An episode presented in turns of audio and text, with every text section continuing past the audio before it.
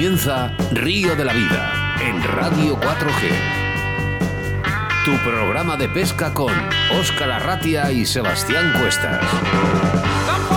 Bienvenidos, bienvenidas a Río de la Vida en Radio 4G. Todo un placer compartir este espacio radiofónico de la pesca a través de la 87.6 de la FM, a través de la 91.1 de la FM en Iscar, en Tierra de Pinares y, como no, en nuestra aplicación móvil Radio 4G Valladolid o en Facebook, en Río de la Vida. Mira, mucha gente conectada aquí. Kiski, Javier, Manuel Santiago, Isma García, muchas gracias. En un día con nombre y apellidos 25 de noviembre del año 2021. Mi nombre, como siempre, Oscar Ratia, y como no podía ser de otra manera, el capitán de a bordo, a mi lado, Sebastián Cuestas. Buenas tardes, Oscar. Buenas tardes, Minayo, Chochi, que también le tenemos aquí en la radio. Y es que esto es una, una maravilla, una maravilla cada vez que empieza reír la vida, porque toda la gente se pone activa. Y como no, bien has dicho, las redes sociales, también ha entrado Antonio Romero, Jorge Lozano, como no, nuestros amigos del otro lado del charco, Hernando Eraso. Buenas tardes. Nos encanta escucharos que estéis ahí pendientes de nosotros. Y es que empieza un programa con tres números iguales, Oscar. Programa el, 111, ¿eh? Uno, uno. El programa 111 es una maravilla de número. Madre mía, cuando lleguemos al 666, ¿eh? el, número del diablo. Nos vamos a volver locos todos. Bueno, pues como ha dicho Oscar, empezamos algo especial hoy. Algo con un amigo que le tenemos muchísimo cariño y es con una enciclopedia.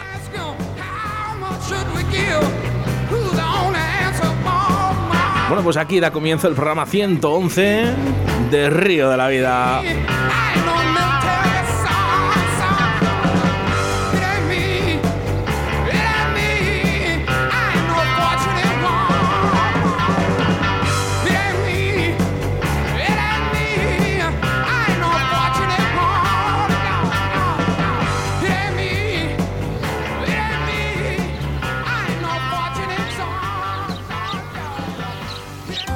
Los pescadores son más de corrientes, pero nosotros somos más de autovía.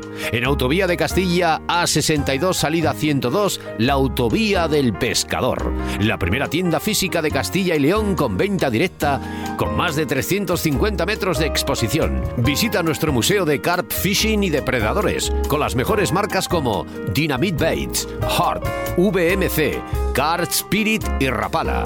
Asesoramiento personalizado por profesionales con guías de pesca en agua dulce y salada.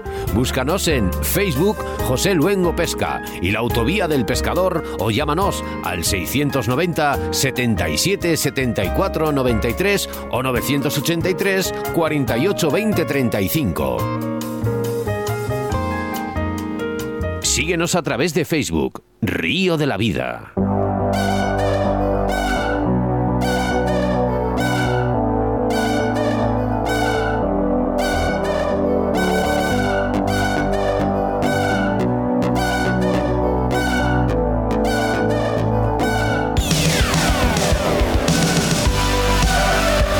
Nos dice por aquí nuestro compañero Leonardo de la Fuente de Radio Marca eh, y su gran programa Atenazón. Eh, enhorabuena, porque él sí que lleva muchísimos programas y nosotros nos dice suerte a por el 666.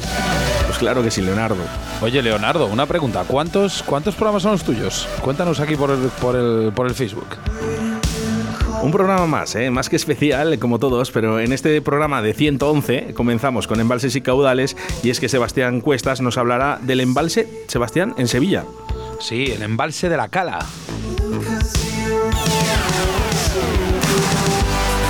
En el debate del día el protagonista es el Esturión Beruga. No podía ser de otra manera. Por cierto, primera vez eh, que hablamos eh, del Esturión aquí en Río de la Vida. Mira, dice Leo, dice Leo por aquí, programa 464, Capicúa. Mira, me iba yo a equivocar. enhorabuena, yo iba a tirar por el casi 500, pero Sí, le iba a decir yo, digo, más o menos en torno a los 500. Yo le sigo, Leonardo también, ¿eh? Leo, enhorabuena.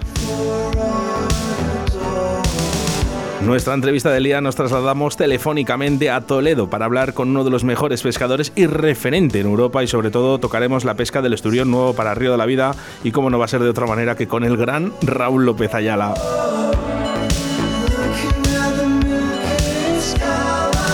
Y nuestro patrocinador del día de hoy no podía ser otro que los grandes, Dani María, la autovía del pescador.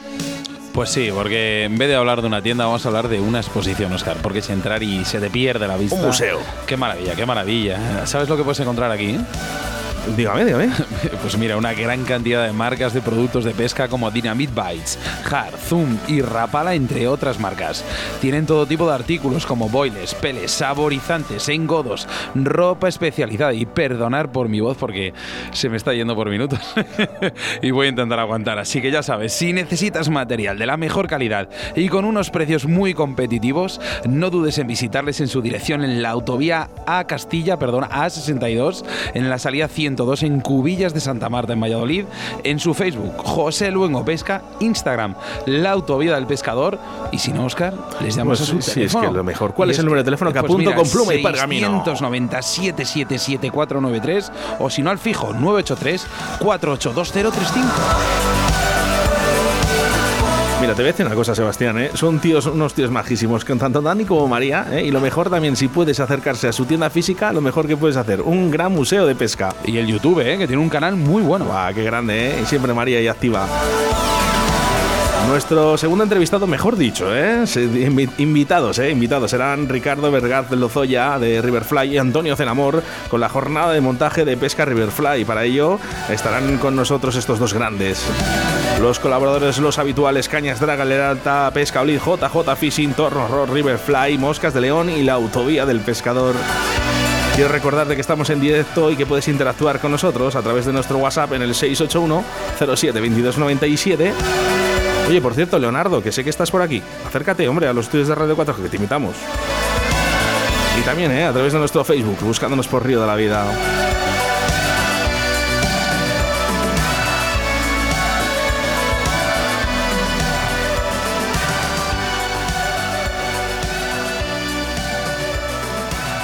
En Río de la Vida, con Óscar Arratia y Sebastián Cuestas.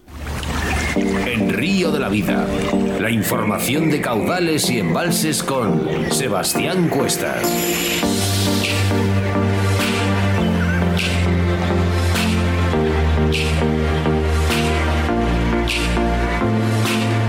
En nuestra sección de embalses y caudales hablamos del embalse de Cala, situado en la región de Sevilla. El embalse de Cala o Lagos del Serrano es un conocido lugar de ocio y deporte sevillano, muy frecuentado tanto por familias como por pescadores. Su cercanía a la capital hace que en primavera y en otoño los fines de semana se conviertan en un hervidero de excursionistas. Para el pescador es quizás no el mejor escenario para obtener récords, ni para pescar en absoluta tranquilidad, pero es un lugar asequible, con orillas suaves, donde se puede pasar un buen día de pesca.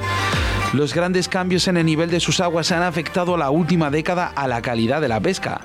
Así no es fácil encontrar grandes ejemplares de carpas y barbos, y es que el black bass se recupera por temporadas, pero sin llegar a alcanzar tamaños espectaculares. Y el lucio, antaño el principal atractivo del embalse, dejó de serlo hace años, quizás por el descenso del volumen de peces pasto.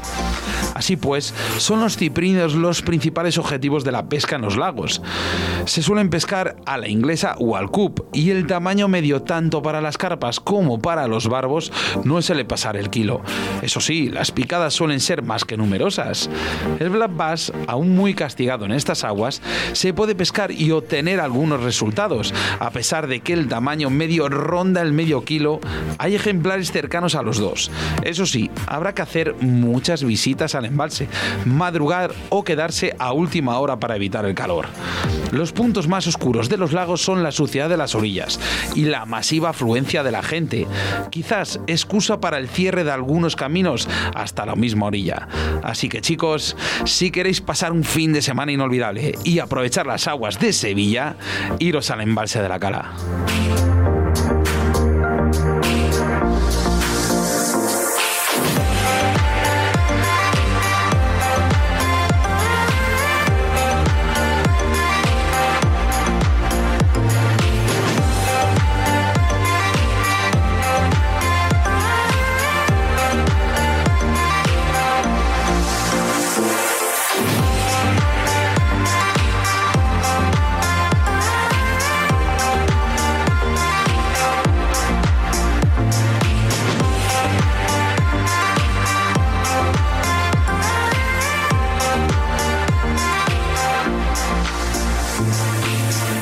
De la Vida, tu programa de pesca en Radio 4G.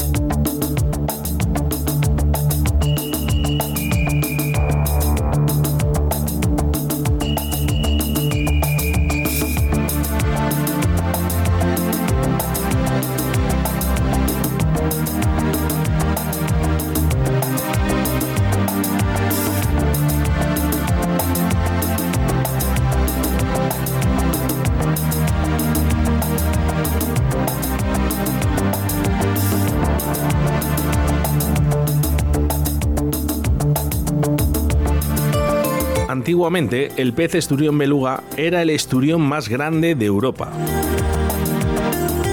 Llegaban a superar los 1000 kilogramos de peso y podían medir más de 5 metros de longitud.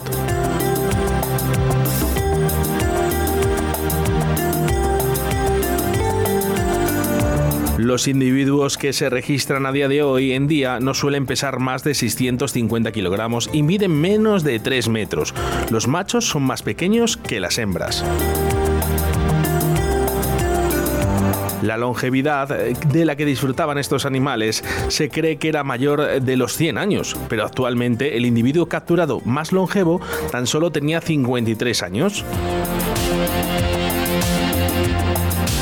El cuerpo del pez esturión beluga es ligeramente aplanado, de color gris verdoso oscuro en la parte dorsal de su cuerpo y más claro en el vientre.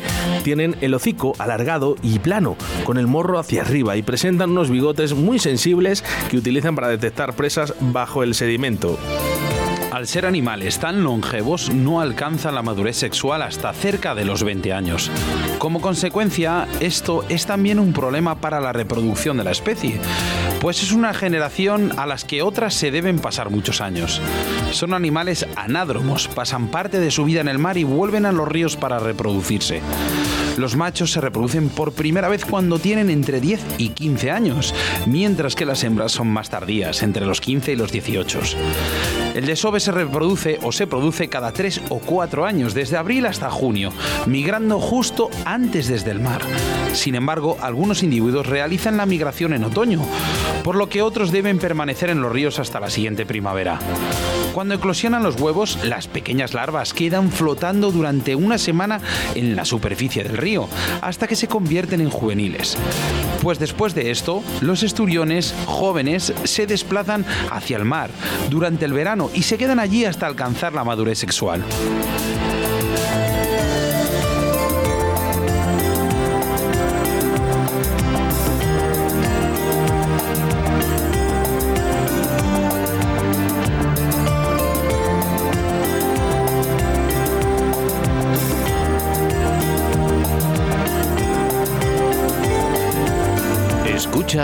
Radio de la Vida con Óscar Arratia y Sebastián Cuestas en Río de la Vida.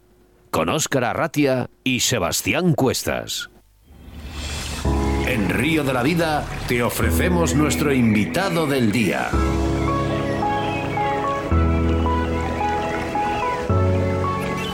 Yo sé, Sebastián, que a él no le gusta. Que no le gusta nada, pero nada, ¿eh? Que lo diga así. Pero es que estamos ante el gran Raúl López Ayala. Buenas tardes. Eh, hola, buenas tardes. Gracias, Oscar, por la presentación. Buenas tardes, no sé quién eres. siempre, hola, Sebas, que siempre me tenéis aquí que estar poniendo colorados. bueno, Oscar, ahora aquí los micros que le quieren saludar a Raúl. ¿Cómo Pues- Aquí tenemos a Minayo, a Chuchi. Buenas tardes, Raúl. Buenas tardes, señor Minayo. Chuchi, un abrazo. Hola, un abrazo, Raúl. Estoy bien, deseando de, de oírte. La verdad es que vamos. ha sido un programa esperado el tuyo. Estoy Bueno, vamos a ver hoy paciente si por, contamos. por escuchar tus sabidurías. A ver, Chuchi, Mira. si contamos hoy aquí nuestros rollos, como Efecti- siempre. Efectivamente. Había que veros a los dos con una cerveza a la mano hablando una noche, No. porque tela marinera, eh, Chuchi también. Yo- la- me la- gusta hablar con este señor de micología y de, y de insectos. Y de, y de cervezas también, ¿eh? De vez en cuando también tomo- tomamos alguna. bueno, Raúl, Que todo es compatible. Todo es vamos, compatible. Están hechas unas cosas para vamos que luego, que luego nos dicen, oye, que, que- que- Bueno. ¿qué pasa? Que, que hay que hacer río de la vida dos horas. ¿eh? Vamos a hablar de, Sí, de sí. uno de los peces más antiguos ¿eh? y que alcanza, de hecho, mayor tamaño en la pesca de agua dulce. Eh, ¿Qué nos puedes contar acerca de esta especie y qué relación ha tenido con el hombre a día de hoy? Pues eh, efectivamente, Oscar, fíjate si podríamos hablar de que es un pez antiguo, porque hay dataciones de fósiles que encuentran con 250 millones de años, ¿sabes? De la época del Triásico, ¿sabes? Entonces casi podríamos hablar que si es un pez que ha evolucionado muy poco desde hace esa cantidad de tiempo, podríamos hablar prácticamente de que se trata casi de un fósil. Raúl, perdona, antes de, que, de seguir la entrevista, quítate el casco o el Bluetooth si puedes, porque te van a escuchar ¿Sí? mucho mejor. No, no, no, estoy eh, con el teléfono Con el- directamente. Vale, perfecto. Sí. Vale, continúa, por favor, perdona. A ver si me pongo así, vale. Y bueno, pues como comentaba, de que hablábamos de que se trata prácticamente, pues eso, de un fósil viviente porque apenas ha, ha sufrido evolución, pues claro, desde los 250 millones de años que las primeras dataciones de los primeros fósiles. Entonces, pues bueno, eh, digamos que la asociación a la historia del hombre está bastante ligada porque, bueno, digamos que la historia del hombre cuenta desde hace dos millones y medio de años aquí en la Tierra y siempre ha estado muy ligada porque se ha utilizado muchísimo tanto su carne como bueno, muchos productos, ¿sabes? A nivel de huesos, incluso las huevas de las que hablaremos un poquito más adelante. Y bueno, en este tipo de huesos concretos ya digo que tiene una fisonomía muy particular, ¿sabes? Porque digamos que es un pez que, que tiene un esqueleto cartilaginoso, ¿sabes? Y cuando hablamos de peces cartilaginosos nos referimos también al tema del mundo de los escualos, ¿sabes? Todos los tiburones, etcétera. Sí. Y, y bueno, eh, entre algunas características, características que podríamos así destacar, eh, pues tiene, por ejemplo, una boca retráctil, eh, similar eh, muchas veces a, las carpas, ¿no? A los barbos, ¿sabes? En su forma de alimentación. En algunas especies, digamos que está en una posición más baja, en otras un poquito más alta, porque estamos hablando de que el orden de los atipenseriformes, que es como se le llama al orden de, de lo que son todas las especies de esturiones, contamos con 25 especies que están divididas en cuatro géneros y además a lo que hay que sumar dos peces en concreto que son un poco extraños, pero habrá gente que sepa cuál es, que son los peces espátula, ¿sabes? También. Perdona, Raúl, también se- una- una- una- Sí. un inciso, perdona. Has dicho 25 Sí. especies eh, multiplicados por 4. No, divididos en cuatro géneros, Oscar. Ah, vale, perdón, Están perdón. divididos estas 25 especies a las que hay que sumar también eh, dos eh, peces que son parecidos, que son los peces espátula, que son muy típicos además en Norteamérica. Entonces, pues bueno... eh, poco- Peces espátula, has dicho. Sí, sí, sí, los peces espátula. Esto tiene que ver ¿sabes? debido De- al, al nombre, ¿no? Claro, sabes, de hecho es uno de los peces más extraños que hay en agua dulce porque es, eh, digamos, es un pez que tiene el cuerpo de un tiburón, pero luego tiene una nariz excesivamente larga, parecida a la de un esturión, pero muchísimo más larga, y además son curiosos porque son peces que se alimentan prácticamente de plancton. Entonces, pues bueno, ya digo, son peces, es- es- digamos que es una- un género de, peces especialmente curioso. Entonces, pues bueno, eh, añadir un poco a lo que habéis comentado, se trata de peces de, que son anádromos, que pues eso, que pasan la mayor parte de su vida en el mar, pero necesita remontar los ríos para la reproducción, igual que el salmón, por ejemplo. Y es curioso de que todas estas mm, especies de esturén se dan única y exclusivamente en el hemisferio norte. Aunque pasa gran parte de su vida, eh, digamos, en el mar, ha habido alguna captura muy esporádica que se ha dado, a lo mejor por la zona de Argentina, incluso en Chile, en el mar, eh, que se han capturado con redes, pero ya digo, es una cosa muy, muy, muy, muy anecdótica porque prácticamente su distribución se ciñe básicamente y exclusivamente al hemisferio norte. Sí, siempre. Y bueno, lo que, lo que hablábamos también de que el tema de la longevidad efectivamente es, es lo mismo que comentabais, de que es un pez de los más longevos que existen. A mí es una cosa, de hecho, que personalmente me llama muchísimo la atención. Los peces que viven, los animales en general, que pueden llegar a vivir muchísimos años, pero en el caso de los esturiones, ya digo, por estudios del, de los huesos de los otolitos que se encuentran en, en los oídos, eh, pues se dan dataciones hasta de más de 100 años de antigüedad. Si lo hemos hablado en el, en el debate, por cierto, lo ha hecho Sebastián Cuestas, eh, perfecto, eh, para que la gente también entienda un poquito todo esto. Eh, Sebastián, ¿ibas a decir algo? Sí, no, el, eh, yo una cosa curiosa que hemos eh, detectado a la hora de, bueno, pues es buscar, todo- lógicamente toda esta información la sacamos de internet, nadie, nadie creo que se sorprenda, Eh, eh, pero sí que hemos, hay una cosa que me ha resultado bastante, bastante curiosa, es que con el paso del tiempo, con el paso de los cientos de años, esta, esta longevidad de estos peces se ha visto acortada muchísimo. Es por un poco por la, ¿por qué puede ser, Raúl?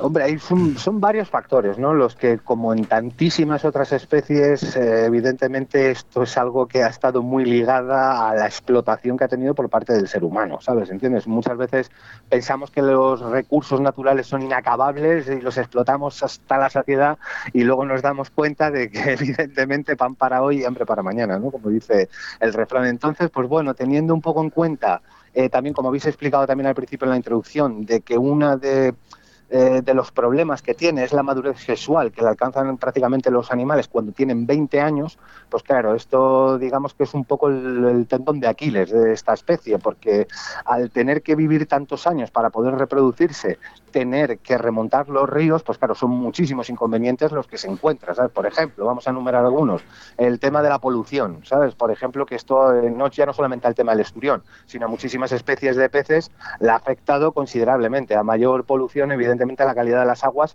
y esto ha ido en decremento de, las poblaciones. Y uno de los problemas principales, que yo creo que es la madre del cordero, ha sido, pues evidentemente, las barreras artificiales que se le ponen en los cauces de los ríos y que evitan esta, esta migración. Esto se puede extrapolar prácticamente a cualquier, especie, ¿no? Exacto, como el salmón, como, yo que sé, como el barco, como la boga, ¿sabes? Como la anguila, ¿sabes? Por decir eh, algunos que, que, eh, hacen conductas de migración, ¿no? En el, en el proceso de reproducción. Y ya digo, y esto, pues bueno, han sido un poco, ya digo, las, lo, que, mm, lo que más ha dañado estas, estas poblaciones en hecho que disminuyan pero sobre todo también el tema de pues el furtivismo, ¿sabes? Podríamos casi hablar, fíjate que eh, de todas las especies que hemos comentado anteriormente, el 80% de todas ellas están consideradas en peligro crítico. O sea que podemos hablar un poco, sí, hay algunas en concreto eh, que puedan haber unas poblaciones un poco más saludables, pero ya digo que están, eh, están peligrosamente, muchas en peligro de extinción. De hecho, una inclusa, que se, una incluso que es el, el esturión de Sirdaria, eh, pues esa se puede considerar prácticamente que está completamente extinguida.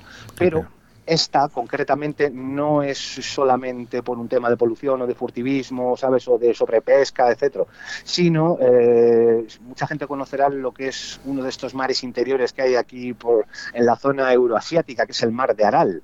El mar de Aral, eh, uno de los problemas que ha tenido ha sido prácticamente la desecación por una, mm, eh, digamos, una campaña que tuvo de agricultura con el tema del algodón que hizo Rusia, en el que se derivaron eh, muchísimos cauces de, de, algunos ríos que desembocaban en el mar Aral, que prácticamente era un lago interior y que esto hacía que eran lo que alimentasen y mantuviesen en este nivel, y prácticamente eh, esta agricultura intensiva del algodón a nivel tan, tan sumamente industrial hizo que prácticamente el mar Aral, si alguien indaga un poco sobre el problema que pasó con el mar Aral, prácticamente ha quedado reducido a un 10% de su... Vamos, que una vez, una vez más el ser humano, el culpable de... Claro, eh, estoy convencido que, mucha gente lo va a buscar en estos momentos. Lo que sí que es verdad, Raúl, que hablábamos un poquito de esa vida tan longeva que tienen estos peces, eh, sí que me sorprende. Eh, ¿Qué tamaños? ¿Qué tamaños pueden llegar a alcanzar?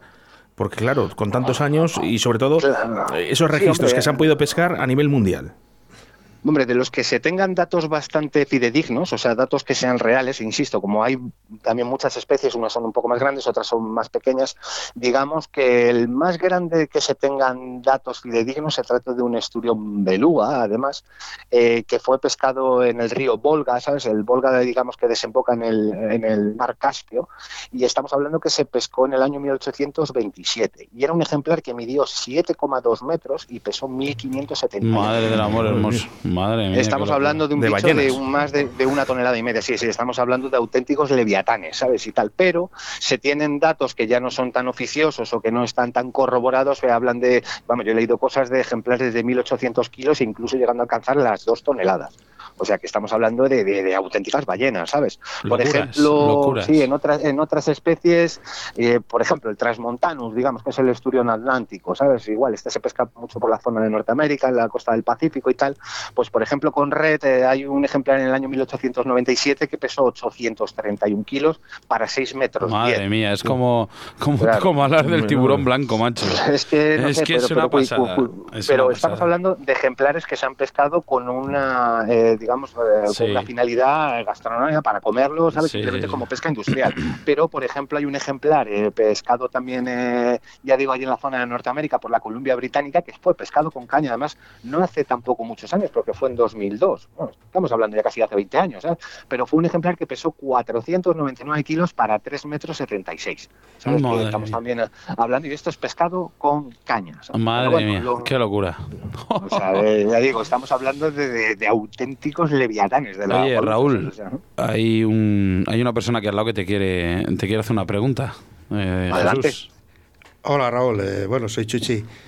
que, eh, la especie que, que, creo que aún todavía remonta el Guadalquivir aquí en España, seguramente que de manera muy escasa, es el arcipreste en estudio, ¿no? El, Correcto. Vale. Sí, es, es el estudio en común, sí. ¿Cómo estimas tú que está la población de los que, que pueden quedarnos en España, que ya sé que son escasos? Arcipreste pero... esturión, estamos hablando de una especie bastante más pequeña de lo que está habitual la gente. Eh, sí, pero, pero son grandes. Bueno, bueno, eh, pequeña, estamos hablando que en Francia el ejemplar más grande estamos hablando de 390 centímetros para 300 kilos. ¿eh? O sea que tampoco estamos hablando de peces especialmente pequeños, tratándose del arcipreste del esturio, que es el esturión común, ¿sabes? Bueno, pero en Francia pues, tiene otro tipo de alimentación, son más, son más es que, tranquilos, es que, menos. Claro, no, no, el tema es se trata de la misma de la, de la misma especie. Lo único que ahora mismo, en la actualidad, es el único sitio donde esta especie se reproduce de forma natural.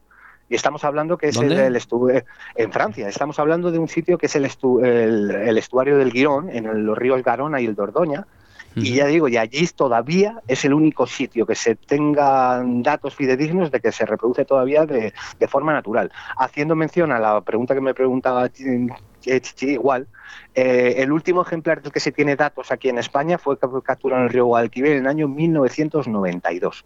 O sea que ha llovido ya desde entonces. Y desde entonces no ha habido ningún otro ejemplar. Se han pescado aquí en España en todos los ríos, estamos hablando del Duero, se han pescado en el Tajo, en el Guadalquivir, en el Guadiana, hasta en el Ebro. Se pescaron por todas partes, pero claro, eran muy abundantes, ¿sabes? Y sobre todo al principio, al principio del siglo XX, ¿sabes? Aquí, de hecho, en España, el más grande del que se tengan datos es un pez de 250 centímetros para 84 kilos. Pero claro, Oye, ¿cuál pues... es el problema? El problema mismo que hemos tenido, el tema de la sobrepesca, contaminación, las presas, etcétera, etcétera, etcétera. Sí, las presas hacen mucho más daño que la contaminación, ¿eh? También, Correcto. ¿eh? O sea que Ahí está, la ¿eh? gente, la gente que sepa ese dato. Mira, en España se tiene constancia o no eh, de esta especie. Háblanos un poquito de, de esa de esa ignorancia Mira. por parte de nuestra, perdona, en este caso. Sí, sí, sí, mira, mira, un dato, por ejemplo, también que... ¿Puedo pescar un esturión en España, Raúl López Ayala? Eh, bueno, vamos a ver, se puede dar una pequeña situación que es anómala totalmente, ¿sabes? En cuanto a la pesca se refiere, ¿sabes? Porque, por ejemplo, eh, en el río Ebro, eh, ahora mismo hay un proyecto de reintroducción, ¿sabes? Que de hecho se ha invertido bastantes recursos y bastante dinero, ¿sabes? Para intentar que vuelva otra vez el, el esturión, pues el otra vez a colonizar eh, en el Ebro, porque el último ejemplar del que se tienen datos fue en el año 1970, cuando se capturó.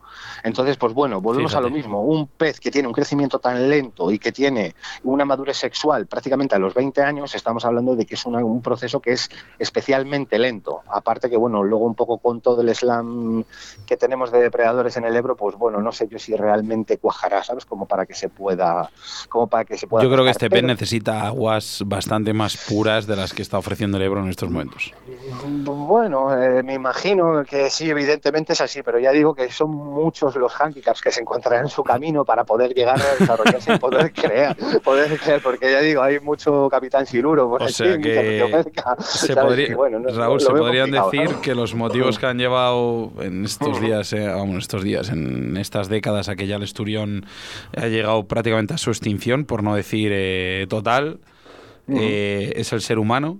Eh, su Sí, sí, forma de, de- de tratar los ríos, de, de- formar estas presas, contaminación. Total, totalmente. ¿sabes? Ya digo que yo creo que esto ha sido prácticamente eh, eh, ya no solamente el tema de las playas, sino otro de las de sus problemas principales ha sido el tema de la sobrepesca. Estamos hablando de que, por ejemplo, en el siglo XVII, por ejemplo, en el mar Caspio, que eran los ríos principales, que era el Volga, el Ural y el Dnieper, se extraían al año, en el siglo XVII, datos que se tengan oficiales. Estamos hablando de 50.000 toneladas de esturiones, solo en el mar Caspio. En el siglo XVII, que se sepa, porque hay otro factor que es muy importante, que es el tema del furtivismo. Y ahí entraríamos en uno de sus puntos débiles, que es el tema de por qué se ha furtiveado tanto con el tema de los esturiones. Porque se ha dejado. Por- Oye, Oscar, una, una cosilla. eh, Raúl, eh, ¿condiciones en las cuales ahora realmente debería tener el esturión a la hora de, ya no de su reproducción, sino de, de su ciclo de vida? Condiciones naturales, en ya no, no digamos en el mar, porque todo el mundo conocemos las, las condiciones que hay, pero sino a la hora de sus remontes en los ríos. Ríos limpios, escalas, eh, ¿qué, es lo que se tendría que encontrar ahora? Yo me imagino que lo que tendrían que ser serían ríos, mm, por lo menos para que pudiesen subir los ejemplares realmente grandes, eh, evidentemente tendrían que ser eh, ríos muy caudalosos y que tuviesen un aporte de agua bastante regular. ¿Sabes? Y que evidentemente no se parase, que llegase hasta las zonas que fuesen pretaderos naturales sin encontrarse una hidroeléctrica en medio, sin encontrarse un salto de agua, un azul, etcétera, etcétera, En España. En, España, ¿sabes? O sea, eso es lo que yo veo. Y evidentemente eso a día de hoy, tal y como son las infraestructuras hidrográficas es que esto no es Finlandia, y ¿eh? todo lo que hay, es imposible. Esto no es, esto no es ¿eh? Finlandia, ni, claro, ¿sabes? yo, algunos de los ríos así, principalmente el Fraser, por ejemplo, ahí en la Columbia Británica, pues es el río perfecto por antonomasia. pero es que sabes, lo que pasa, Raúl, y, esto pasa con todas las especies, y tú porque eres también pescador de carfishing, que ellos valoran lo que tienen. ¿Vale? Ya, claro. Entonces eh, ahí ya también hay, hablaríamos de temas políticos, pero es verdad, eh, al final ellos saben lo que tienen, lo cuidan y, además mm. hacen que, que, los pescadores y los que no son pescadores respeten ese entorno. Se involucren, se involucren para respetarlo y conservarlo. Básicamente es eso, ¿sabes? Oye, lo que, lo que sin duda, ¿eh? que conocemos al esturión en España no como una especie deportiva para la pesca, sino que la conocemos casi mejor un poquito por su actividad gastronómica, no, no por su carne, ojo, ¿eh? por su caviar. ¿eh? Mm. Hablamos un poco, hablamos un poquito de esto, de a nivel personal, ¿qué opinas sobre esto?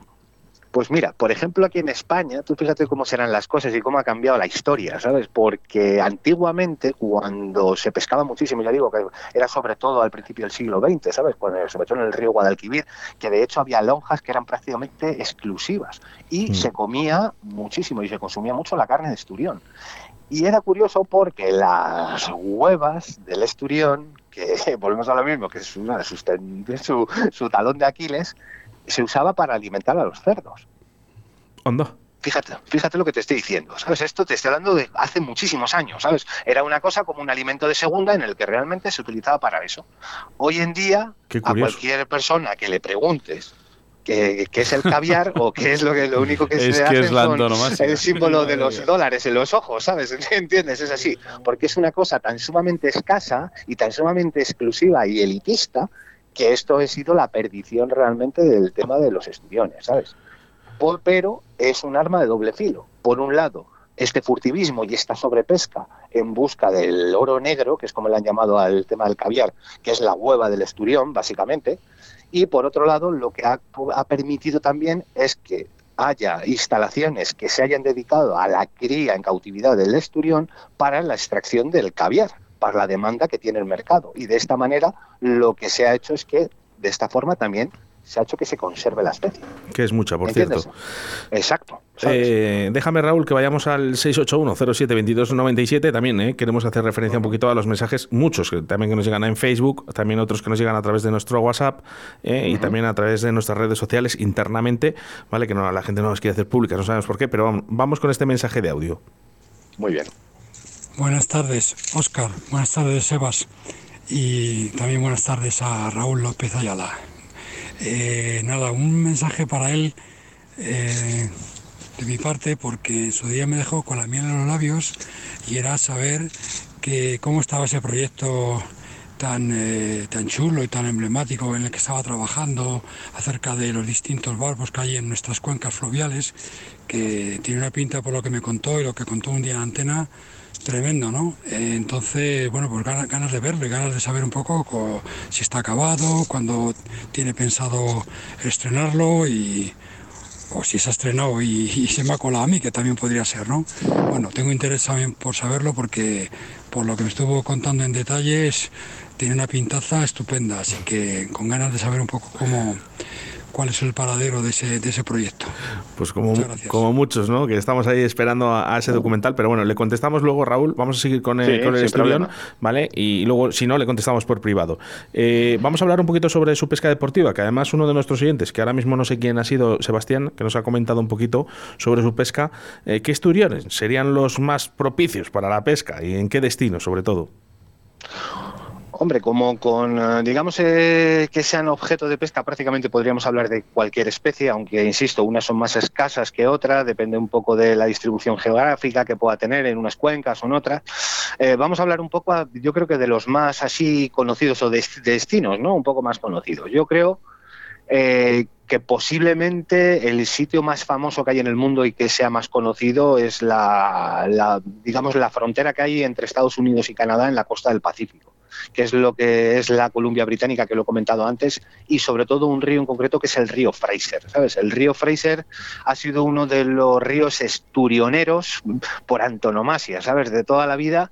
Y bueno, a las pruebas me remito de la cantidad de empresas, de guías de pesca y turoperadores que hay allí en el que eh, es estrictamente obligatorio la pesca sin muerte estrictamente obligatorio. ¿sabes? Esto, ya digo, de hecho hay bastantes limitaciones incluso al empleo de algunos cebos, porque antiguamente se pescaban mucho con pez vivo, eh, ahora sé, que se utilizan algunos trozos de pescado, incluso huevas de salmón, eh, también con lombrices y tal.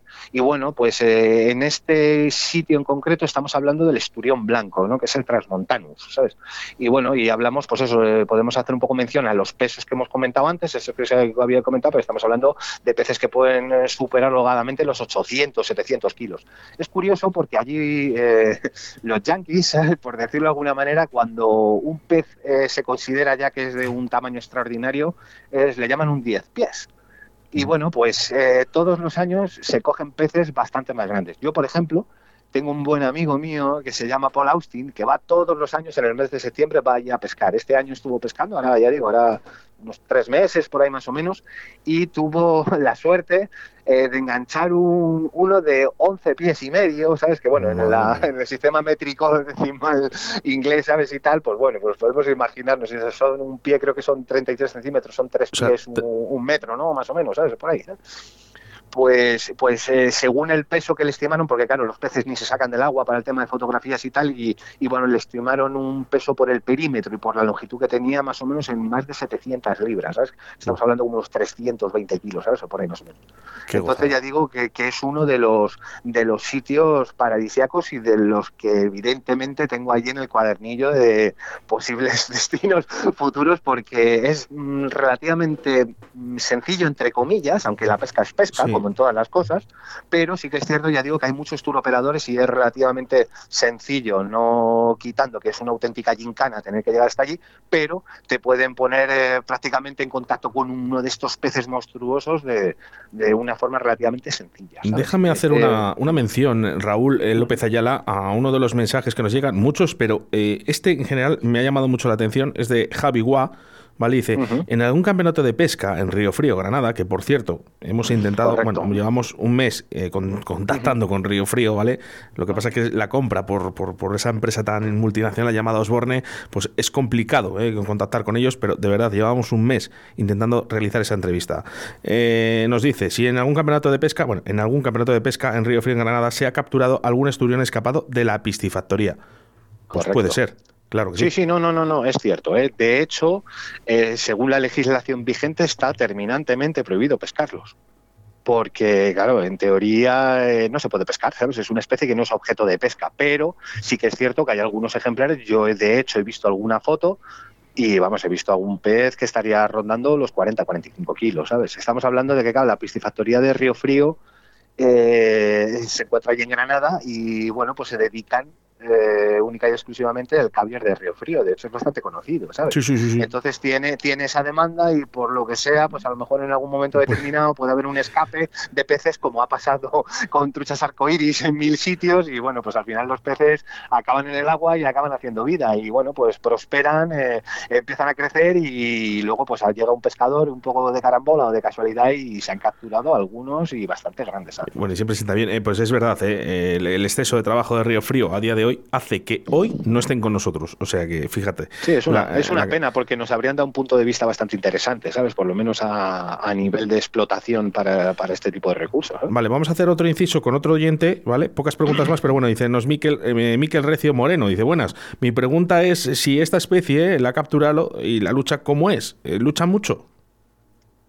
Pues mm, vamos, yo por lo menos he pescado algunos en algunos lagos de Francia, ya digo, porque eh, volviendo también un poco al tema de la mención de los lugares, hay muchas veces eh, el tema de los esturiones y en diferentes especies además eh, son objeto de pesca en el que se introducen en algunos lagos de pesca que son destinados a carfishing. De hecho, uno de los más conocidos, que yo creo que prácticamente lo conoce todo el mundo de, de la gente del carfishing, es el lago de Ictus. Yo no puedo hablar eh, con una propiedad aseverando cualquier cosa porque yo nunca he estado pescando allí, ¿sabes? Pero sí que conozco bastante gente y buenos amigos míos que han estado pescando, que los han capturado y de hecho hay varias especies. Tienen allí baeri, transmontanos, eh, nacarí, ¿sabes? Hay bastantes especies y de hecho eh, se pescan prácticamente con técnicas de carfishing, con cebos destinados al carfishing, pican bien a los boilies, pican bien a los pellets, además son bastante proclives a cebaderos muy copiosos y esto eh, pues produce también otro efecto, que al ser sometidos a un cebado masivo de las aguas, como muchas veces pasa en muchos lagos de carfishing, con el, las mismas carpas, pues ¿qué produce? Pues que evidentemente los, los esturiones crezcan a un ritmo que alcancen pesos disparatados y de hecho ahora mismo se cae un ejemplar que está por encima de los 100 kilos, no sé, 100 o 100 kilos, y alguien me corrija, que lo sabe un poco mejor. Bueno, eh, hay, muchos oyentes además muy interesados, ¿eh? así que seguramente... Sí, sí, eh, sí, los hay, ya digo, y es un destino muy interesante, ya, ya digo, a lo mejor algún día me planteo por cosas, cuestiones de agenda o de tiempo, pues no puede ser, pero sí que pues me gustaría simplemente por pescar esturiones. Sí, mira, te iba a decir, porque claro, en América les hay, ¿eh? pero por ejemplo aquí Sergio Bello Barco nos dice, en, lagos portugueses también han introducido esturiones. Bueno, pues es estupendo. Sí, sí, sí. Sí, sí, yo los he pescado también eh, en Rainbow, por ejemplo. alguna vez que hemos pescado, ahí habrá una población de, además que son baeri, y hay cuatro o cinco peces, ¿sabes? Allí tuvimos además la, la, oportunidad de pescar uno hace ya bastantes años, unos 15 kilos o por ahí más o menos. Los he pescado en Italia, ¿sabes? También en lagos que son destinados al carfishing, pero luego ya digo que, que, también hay esturiones y son objeto de pesca y bueno, pues es como darle una anécdota un poco o darle un poco de variabilidad, ¿sabes? al tema de los peces en sí, ¿sabes? Porque luego al fin y al cabo, ya digo, se pescan con las mismas técnicas, los mismos cebos y prácticamente las mismas estrategias de pesca, ¿sabes? Bueno, resumido, carfishing para pescar esturiones. Sí, sí, se podría hacer perfectamente. En un sitio donde estén acostumbrados los peces, volvemos a lo mismo. El esturión, eh, por su forma de alimentación eh, bentónica en el fondo, es un pez oportunista que comerá un pez muerto como se comerá un pellet y cualquier cosa que él estime oportuno que pueda ser objeto de ser comido. ¿Sabes? Entonces, pues bueno, ¿sabes? Entonces tampoco es algo que haya que hacer una técnica especialmente concreta para capturarlo. Ya digo, con estas mismas técnicas se pueden pescar perfectamente igual. Raúl. Sí. Vale, que te habíamos perdido. Ah, vale, vale, vale, bien. Bueno, nada, mira, José Luis Moretín dice, ya me gustaría uno con una, coger uno con una de la enchufable, con, la, con el CUB. Bueno, no sé, no sé yo hasta ahí. Lo, ¿eh? lo, que dicen del este luego es, es bastante curioso, eh, perdona que te hagas este inciso, Oscar, también, porque eh, lo que suelen hacer estos peces suele ser, es que saltan y saltan independientemente del tamaño que tengan, ¿sabes? Porque, vamos, te puedo decir que yo por lo menos los que he pescado, todos saltan, todo a mí todos me han saltado. Y, los del Fraser he visto vídeos, yo no puedo verlo en real, pero tiene que ser un espectáculo, pero estamos hablando de un pez de tres metros saltando fuera del agua, ¿sabes? Como si fuese un black bass, ¿sabes? Entonces, pues claro, ¿sabes? O sea, esto tiene que ser algo realmente espectacular, ¿sabes? Y ya digo, y la verdad, pues hombre, hablamos de un pez, de un pez que tiene unas dimensiones de ese tamaño, pues podemos imaginar lo terco que puede llegar a resultar pescarlo con una caña. Mira, nos dicen por aquí, Raúl, que José Luis Moretín le gustaría coger un esturión con una enchufable al CUP. no sé, no, no tiene que tener una goma muy gorda. No sé, porque cuidado, ¿eh? que he visto por ahí algún vídeo en China, ¿sabes? Que estaban pescando amures negros, Y vi uno que sacó con una enchufable un amur que tendría unos 70 kilos, ¿sabes? Tampoco es descartable, ¿sabes? ¿Entiendes? Tirándose al agua, ¿sabes? Y tal, y, y nadando un poco, pero bueno, una puta locura. Pero bueno, sí, sí, podría ser, podría ser, ¿sabes? Se podría dar el caso, ¿sabes? Pero bueno. Bueno, tenemos, eh, tenemos un audio, eh, Sebastián Cuestas, eh, vamos a intentar, a ver que si la gente lo escucha, porque va a tener que escuchar un poquito a lo lejos. Venga, vamos con ello. Eh, Raúl, tengo muchas ganas de, de verte y que quiero que me enseñen muchas más cosas de pesca. Adiós. ¿Sabes pues quién es? cuenta con, cuenta con, no sé quién es, quién es, refrescame. No, la- es una niña que viene conmigo a pescar. Ah, vale. una Señorita niña muy guapa, Leire. además, eh, una niña muy guapa y no porque se lo diga a su padre. Sí, sí. Está, Qué mona. Está loca, está loca por, por ir a Qué pescar, bueno. porque la, le- Ah. la volvéis loca, porque la metéis una cantidad Ya, de conocimientos ya, y de material la, que... enredamos, la enredamos demasiado. Y cuando llega a casa, cuando llega a casa ya me vuelve loco a mí, ¿sabes? Ese es el, ya, ese luego es te el dejamos problema. ahí Y de ya papá, ¿y esto? Digo, llama a Raúl, a mí... Qué bueno. Oye, eh, mm, de los pocos pescadores que tenemos en conocimiento, nosotros, Río de la Vida, que pesca esturiones, eres tú. Y Bueno. has estado unos días eh, por unos sitios pescando este esturión beluga, más concretamente en Rumanía. Eh, estamos deseando, Oscar y yo, y más concretamente nuestra audiencia, que nos hables un poquito de cómo han sido estas jornadas de pesca, las capturas y lo que mucha gente está ahora mismo con pluma y pergamino, como dice Oscar, eh, Bueno. su forma de pesca. De hecho, uno de, nuestros- de nuestros oyentes ha dicho, hoy está Raúl López Ayala, pluma y pergamino, ¿eh? antes de que lo dijera yo. Me ha gustado la frase y a la gente también. No pues no sé si debería de coger pluma y páginas amarillas, a lo mejor, pero bueno, ¿sabes? Bueno, mira, te comento un poco acerca del tema de Rumanía, porque sí que es un sitio que es especialmente mm, eh, exclusivo, ¿no? Por decirlo de alguna manera, ¿sabes? Eh, resulta que lo que es el lago de Sarulesti, conocido como el lago de Raut, ha sido uno de los destinos más conocidos de pesca a nivel europeo en el mundo del carfishing. También es muy conocido por el tema de las luciopercas, que tienen, de hecho, se hace alguna competición dedicada al tema de las, luciopercas. Se hacen muchísimas competiciones de carfishing. Ha habido en sus aguas algunos récords del mundo en su momento, ¿sabes? Al principio del año 2002, 2003, 2004. Y eh, en los últimos años se está haciendo también muy famoso por dos especies. Una concretamente que es el amur negro, que estamos hablando de uno de los ciprínidos más grandes del mundo, que puede llegar a pesar más incluso por encima de los 100 kilos, con el más grande que hay en el, en el mundo que se esté datado, con 106 kilos. Y allí en el lago de Raduta ya están andando por cerca de los 60 kilos y tiran para arriba. Es curioso, y hago un inciso concretamente sobre el tema del amur negro, porque eh, se le conoce también como carpa caracolera. Y eh, se dio una cosa que yo, eh, yo estuve allí pescando en el año 2003, luego estuve también ahora como unos siete años y ahora es cuando hemos vuelto a ir por tercera vez allí. Y he visto un proceso eh, bastante curioso porque en el año 2003 estaba prácticamente tapizado de mejillón cebra. Y el amur negro lo que hace como carpa caracolera es comer moluscos, bivalvos, etcétera. ¿Qué me y estás contando? ¿Se come el mejillón cebra? A ver si va a ser no, solución. No, no, no, no, no, no, no, no es que se no es que se come el mejillón cebra, limpia de mejillón cebra. Limpia. Y esto lo he visto yo con mis propios ojos de que posiblemente sea la mejor guadaña biológica que hay, que de hecho he hecho algún comentario incluso a veces por las redes sociales. Pero ¿y cómo es posible que no hagamos caso a Raúl López Ayala para este tipo de cosas que están los biólogos? No, no, no, no, no, no, no, que no me mal- malinterprete nadie, ¿vale, Raúl? Que yo sé que cómo eres de humilde y demás. Pero que es curioso, ¿no? Porque están los biólogos y los políticos. Vamos a hacer esto, vamos a hacer lo otro. No, vamos a ver. Vamos a dejar a la gente que sabe. Porque es que Raúl, Raúl es la persona que, que se mete, se sumerge debajo, ¿vale? Y a los peces que es, cuál es su comportamiento. ¿Sí o no, Raúl? ¿Sí o no? lo que yo- ¿Sí lo o no? Solo dime sí o no. Sí, sí, sí. Lo que Sí, hace vale, es pues- Es decir, yo lo que hago es indagar. Pues vamos a dejar, vamos a dejar a gente como. Raúl López Ayala que se mete por Sí. debajo del agua para ver, eh, porque el primer tío que se ha metido en el Ebro de noche para saber el comportamiento del siluro, ¿quién ha sido? Sí, sí, bueno, yo y mi compañero Jorge. ¿Vale? Tú pero y el loco ahí- ese ahí del Tapia, ¿eh? Nuestro amigo Tapia. Pero sois vosotros, Raúl. Pero bueno, ¿eh? y Bueno, sois yo- yo vosotros ya digo, los que tenéis que decidir, ¿vale? Para Ya. que esto continúe. Porque Ya, el pero- mundo de la pero- pesca os necesita. Pero, pero Oscar, tú no puedes hacer un planteamiento de cara a la administración, el decir, no, introducir una especie nueva, que insisto, para que pasa lo mismo que con el tema del amur blanco. Hace poco hubo una cosa que aquí se puso el grito en el cielo en las redes sociales, que se había capturado un amur blanco en un lago que había aquí en Madrid. La gente puso el grito en el cielo, Entonces- bueno, una especie exótica invasora nueva, "Buh, verás ahora otra vez lo que nos faltaba, éramos pocos y parió la abuela, bla, bla, bla.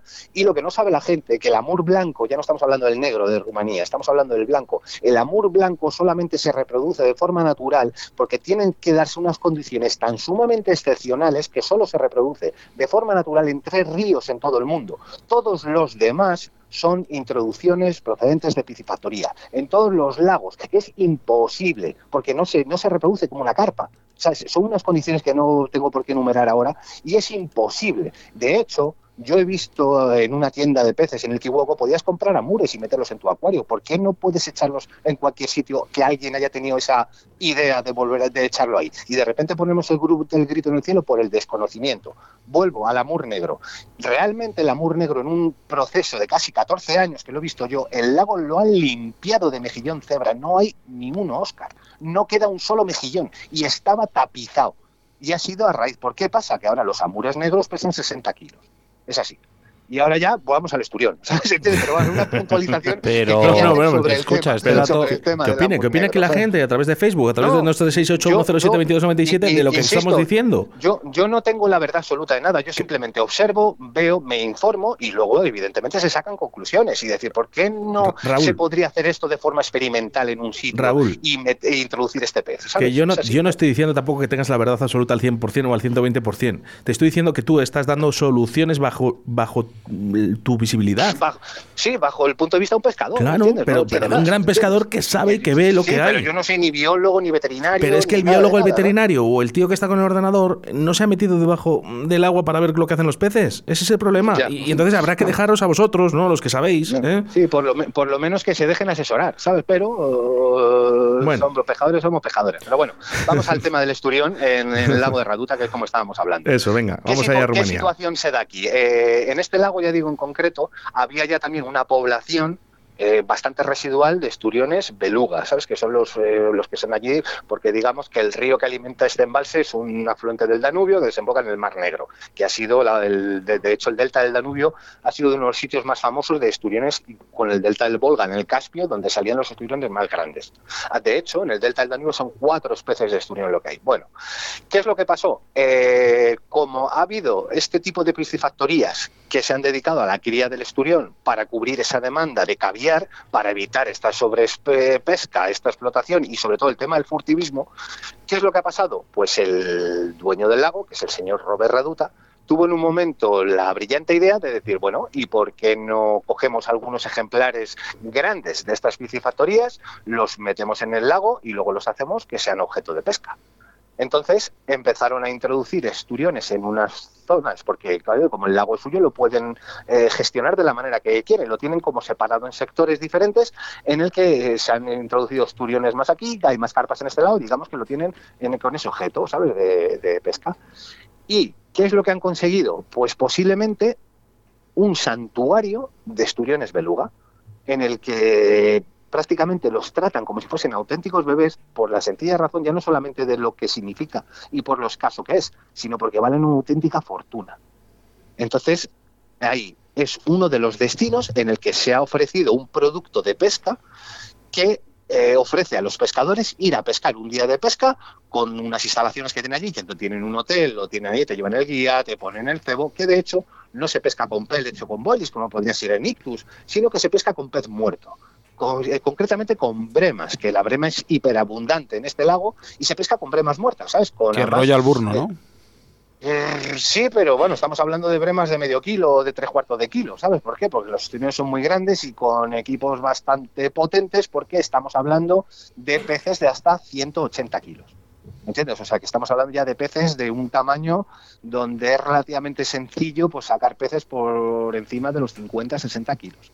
Es más, eh, han estado, eh, ya digo, durante un año eh, ofreciendo, bueno, durante varios años, ya digo, cuando fuimos hace, llevará como unos 5 o 6 años poniendo este producto que es realmente exclusivo, donde la gente, yo quiero ir a pescar allí un fin de semana, voy allí, me vienen a buscar al aeropuerto, me llevan al hotel, duermo en el hotel, me llevan a pescar, pesca, se pesca solo por el día y por la noche me llevan al hotel a cenar, me dan de comer, me dan de desayunar, me dan todo y me cogen y me voy. Puedes pescar tres peces en un día y todo esto vale 300 euros que la gente puede decir, joder, usted, que es que es caro, ¿no? Pescar un día 300. No, no son 300 euros lo que vale pescar un día. Vale que te lleven a coger al aeropuerto, te den de cenar, te den alojamiento, te den de dormir, te den de comer, te pongan el material y te pongan el cebo. Y prácticamente te pongan los peces en la mano. Entonces, eh, hay gente que lo que hace es eh, alquilar paquetes de una semana o quiere pescar cuatro días, una cosa así, o grupos, sale un poco más barato, más económico, y ese es el producto. ¿Qué es lo que pasa? Ha tenido tanto éxito que han decidido hacer una competición. y de hecho el año que viene está la Monster Challenge, que es por primera vez se va a hacer una competición de pesca de esturiones en el lago de Cerulesti y esto se hará creo que es a finales de mayo más o menos y de hecho ahora mismo creo que hay 28 equipos que están eh, apuntados y ya digo, lo quieren de hecho dar un carácter internacional, se pesca durante tres o cuatro días en cuatro sitios diferentes como, como la pesca al coop, ¿sabes? con mangas diferentes, en lugares diferentes y solamente se pesca de día y además hay, bueno, hay premios de 50.000 pavos al que gane, ¿sabes? ¿Dónde hay que apuntarse? sí, sí, no, lo quieren hacer El sueldo que tenemos aquí en un mes en la radio, vamos, que tampoco es para tanto. Entonces, ¿Qué es lo que pasa? Eh, yo tengo bastante amistad, ya digo, ya no solamente un poco con, ese, con Mr. Robert, el, dueño un poco del lago, que ya digo que lo conozco ya hace bastantes años, sino luego también con la gente que lleva la gestión, como es Dan Constantin, ¿sabes? Y Alex, ¿sabes? Y bueno, más gente que hay allí en el lago que trabaja, ¿sabes? Y entonces, eh, pues bueno, eh, nos dijeron de ir allá a pescar, ¿sabes? O, nos invitaron allá a ir a pescar, oye, y que pruebes y tal, a ver qué tal, y que por lo menos también le pudiésemos dar ideas a mí, no solo a mí, y a Jorge, y en este caso a Rubén, sino también a gente de otros países, para que la gente pudiese proponer cosas de cara a esta competición que se va a hacer el año que viene. Y ya digo que creo que va a ser un evento por todo lo alto, porque ya digo, todo lo que hacen allí siempre ha sido a lo alto. De hecho, bueno, en su momento se celebraron dos veces la Copa del Mundo de la Carpa, ¿sabes? Y tal, y bueno, ya digo, había peces de 36 kilos, etcétera, etcétera. Y ya digo, y este es un producto bastante exclusivo y eh, al margen del tema de la pesca, es lo que he hablado al principio, que lo que ha producido este tema de piscifactorías es producir pequeños santuarios donde digamos que la población de esturiones beluga, que prácticamente en, al natural están prácticamente extinguidas, pues todavía se puedan seguir conservando y además produciendo ejemplares especialmente gigantescos. Oye, lo que es una gozada es, esto, ir a, como dices tú, a estos sitios a coger estos, eh, estas especies eh, jurásicas, hablando así, ¿no? estamos hablando de peces que tienen una antigüedad de, que se escapa de, la mano de cualquier historiador, ¿no?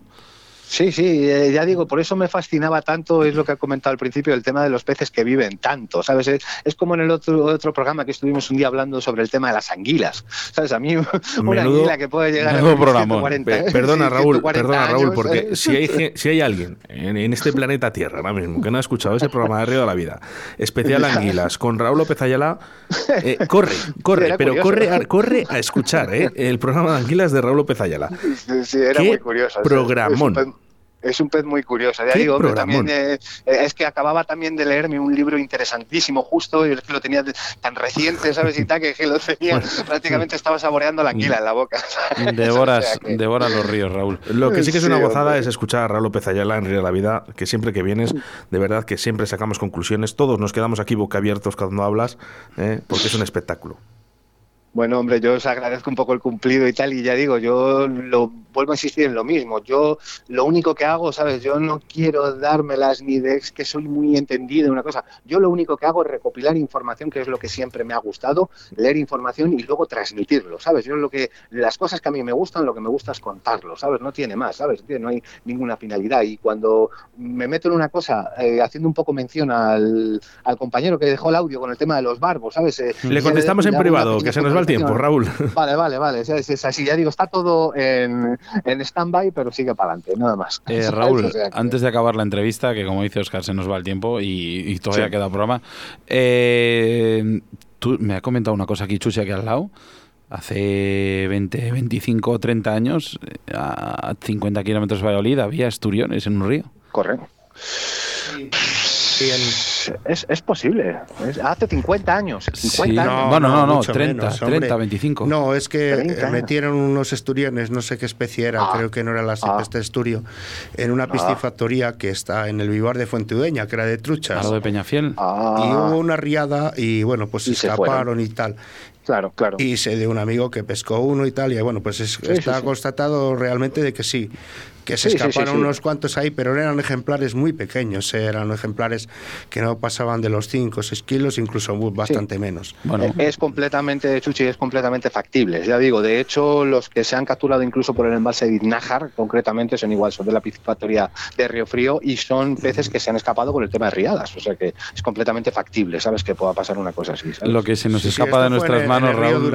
Lo que se nos escapa de nuestras manos es el tiempo, Raúl. Sí, si nos haces un favor, Raúl López Ayala, eh, eh, ahí, están, todavía siguen enviando mensajes nuestros, eh, nuestros oyentes, mira, como Javi Guá, José Antonio, José Manuel Contil, David Tomás. si puedes contestarles por privados, nos harías un favor enorme, porque la gente mm, tiene preguntas. Sí. Puedes hacerlo cuando tú puedas, ¿eh? sí, tiempo. Sí, sí, sí. No, no, no. Estoy ahora ya tranquilo en casa porque es que la otra vez cuando me cogí estaba fuera, ¿sabes? Iba conduciendo, me tuve que parar ahí y tal, pero vamos, a ver si aquí, o sea que sin problemas. Raúl López Ayala, un millón de gracias. Siempre es tu casa, estas puertas de Radio 4G siempre serán. Nada, yo gracias a vosotros por aquí querer escuchar mi rollo, como siempre. y, nada, cualquier día que queráis que hablemos de algo o preparamos cualquier cosa, ya digo, yo encantado siempre que pueda por lo menos hablar con un poco de conocimiento y de propiedad, ¿sabes? Porque si no sé de una cosa, mejor me callo, ¿sabes? O sea que... Raúl, ¿qué tienes que hacer del 27 al 30 de diciembre? Del 27 al 30 de diciembre no lo sé todavía. Bueno, ya, no lo sé. ya tendrás noticias. Vale, me has dejado así un poco. Nada, así, déjala así, déjala así, déjala así. Que también, cosas de que me gusta a mí ¿Eh? también, ¿eh? Raúl López Ayala, un abrazo muy fuerte, crack. Hasta luego, chao. Un, abrazo, venga, chicos, chao, chao, chao, chao. Escríbenos un WhatsApp a Río de la Vida. 681 07 22 97.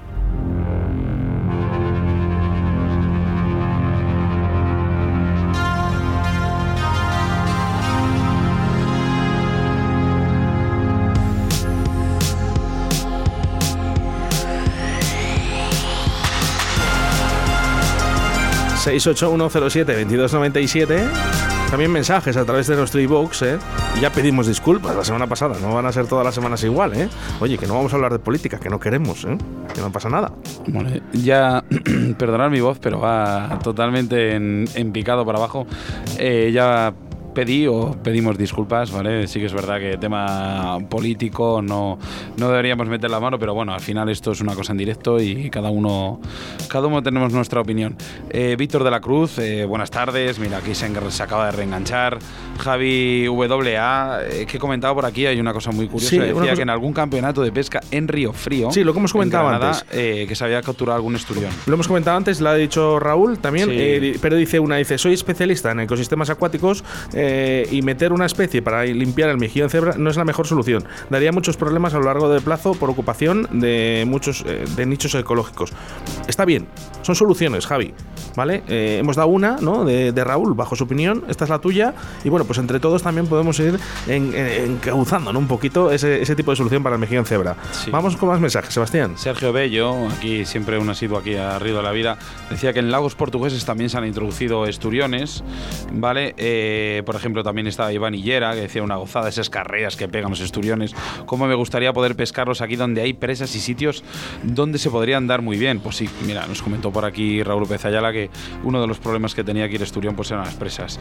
Eh, lo que has dicho tú, Oscar, del comentario este de que es especialista en ecosistemas acuáticos, eh, hay que buscar los pros y las contras, estas cosas, ¿vale? Sí que es verdad que son muchos, muchas contras, pero también tienen muchos pros. Eh, David Tomás, también tenemos por aquí José Antonio, decía, por ejemplo, soy ignorante en el conocimiento de esta especie, el esturión.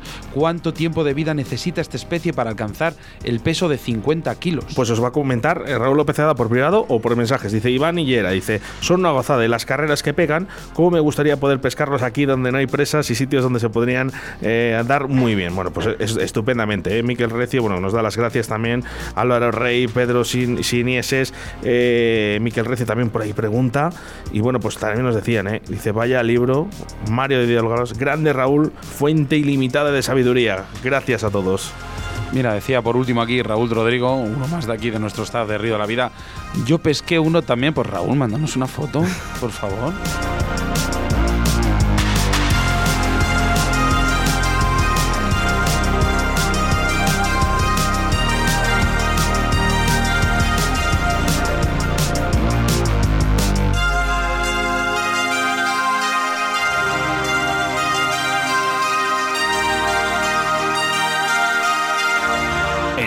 De la Vida, con Sebastián Cuestas.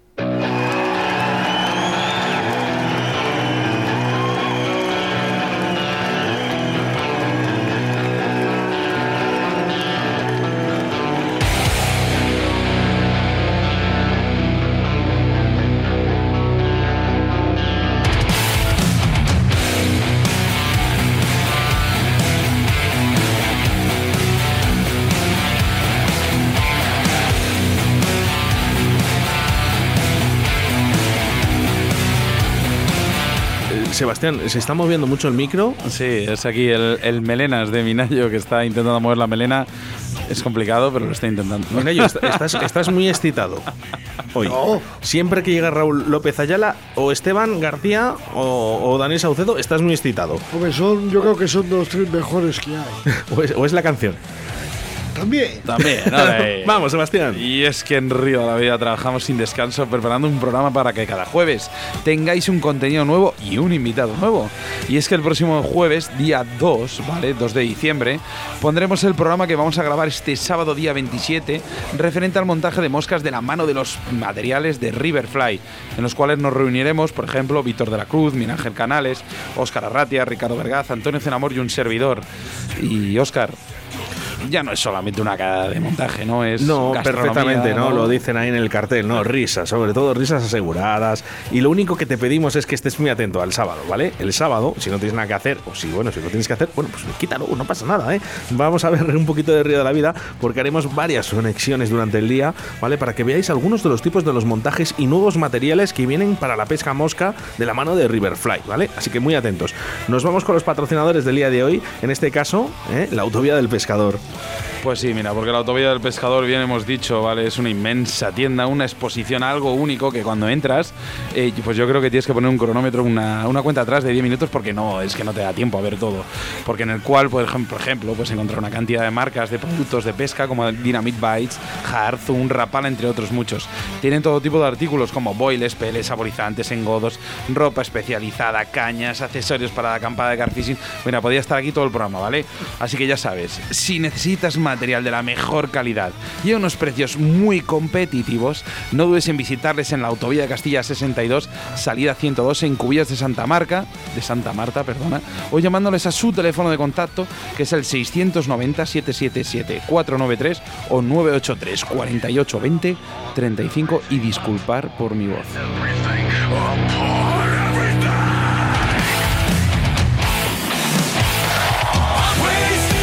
Venga, últimos saludos a través de nuestro Facebook y a través del 681-07-2297.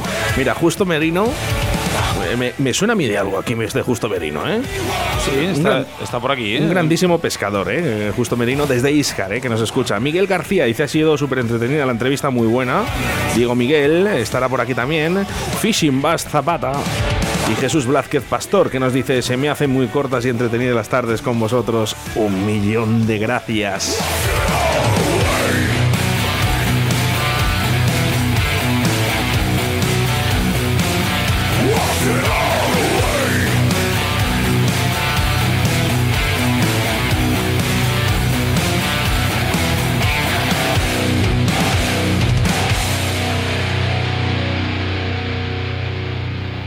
De la Vida, tu programa de pesca en Radio 4G.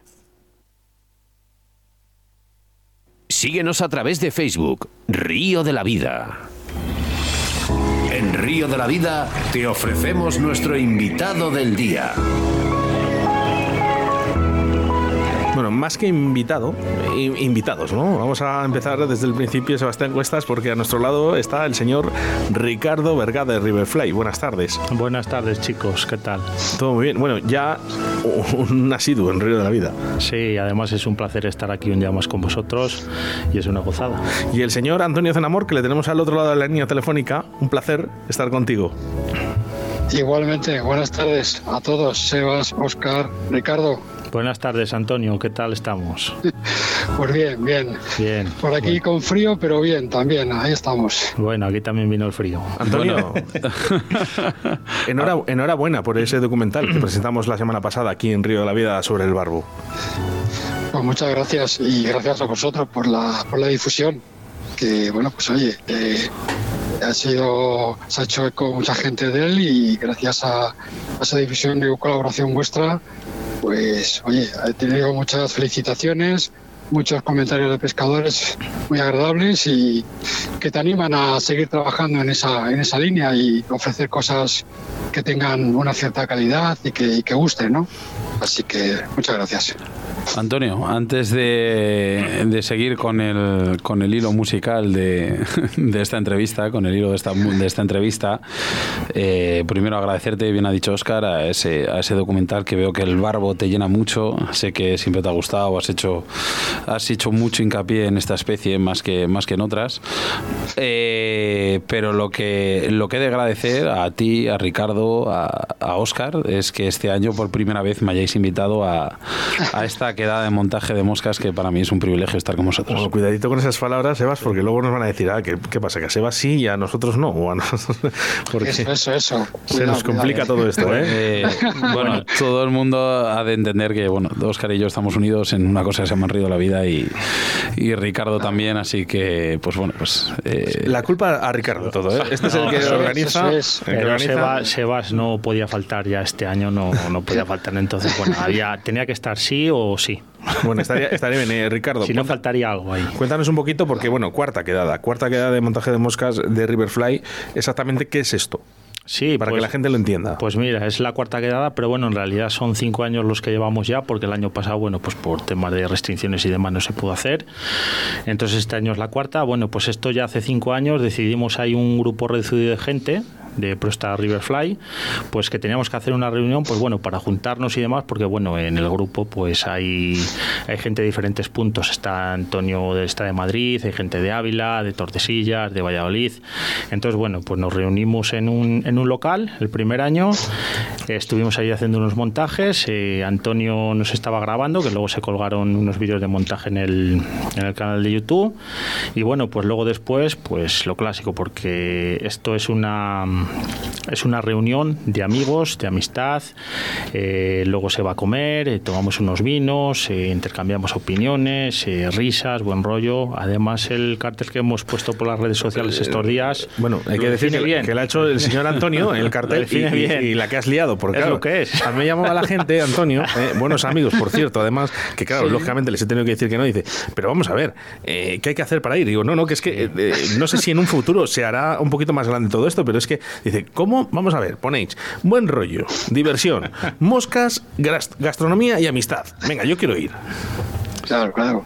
Sí, eso invita como poco al encuentro, ¿no? Y como decía Ricardo, algo que entre los amigos se, se habló de forma pues, pues cordial y tal, y que, que se trata de eso, de un punto de encuentro donde podamos hablar de pesca, hablar de anécdota, la temporada, es esta fecha y estas fechas es propicia porque al final ha transcurrido prácticamente buena parte de la temporada para algunos, eh, sobre todo los de salmónidos, para otros a lo mejor seguimos, pero es el momento de, de, hablar de pesca, de qué tal se nos ha dado, los planes para el año que viene y, y al final pues eh, montar cuatro patrones, compartir eh, materiales de Riverfly, cosas nuevas que trae siempre Ricardo, que, que es de agradecer que siempre cuente con nosotros pues para pues para sacarle punta a todo y para decir lo bueno que es o lo malo que es y probar esos materiales nuevos que tiene y luego pues eh, sobre todo echar unas risas ir a comer y pues pasarlo bien pues es, eso, eso, es una buena mira, iniciativa Rick. y que surgió así y que, que, se está llevando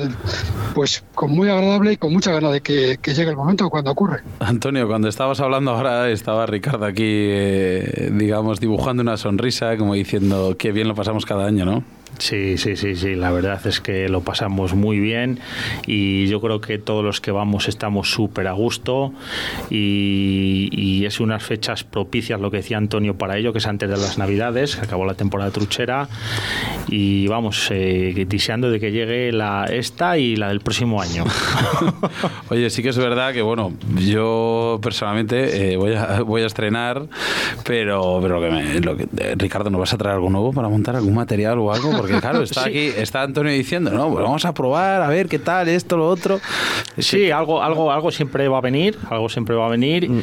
Y bueno, pues eh, lo vais a dar vosotros, creo que por las redes sociales, vais a conectar, ¿no? Sí, ahora comentará un poco Oscar, ¿vale? Vamos a hacer algo especial. Vamos a hacer algo especial. hablando De, los, materiales. Igual me he adelantado yo, no lo sé.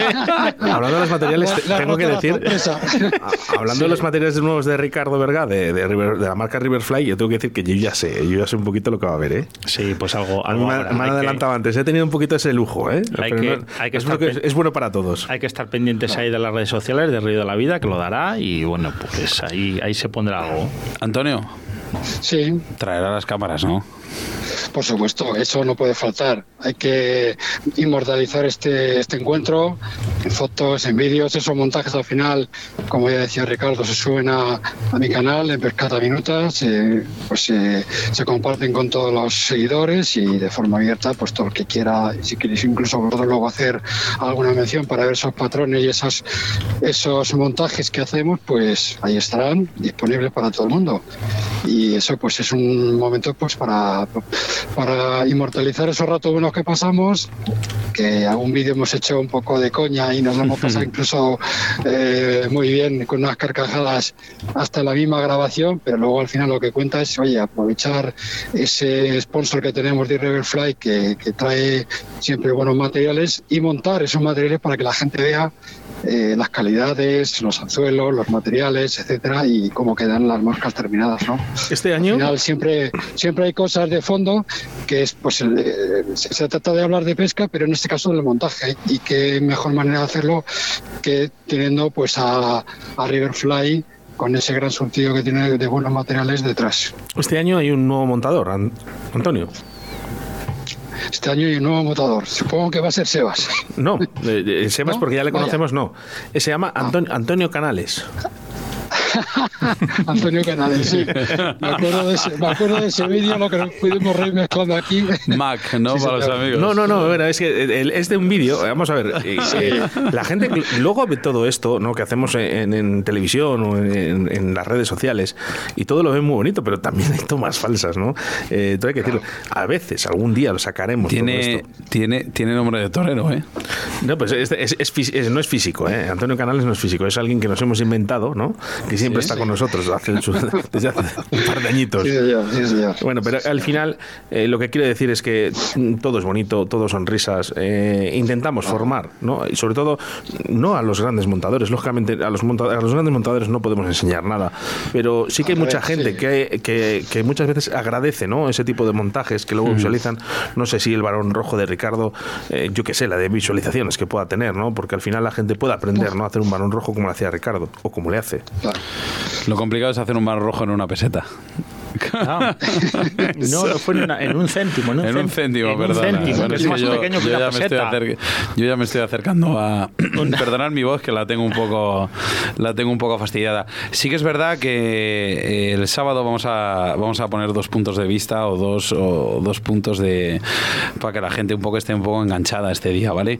Vamos a hacer. Eh, Vamos a hacer un poco de Facebook Live, ¿vale? No vamos a, digamos, a, desarrollar los montajes en Facebook Live, ni mucho menos. Vamos a estar hablando, vamos a enseñar un poco de material, porque simple y llanamente Antonio Zenamor nos va, nos va a preparar el tema de los montajes en su canal, con lo cual no vamos a desvelar nada.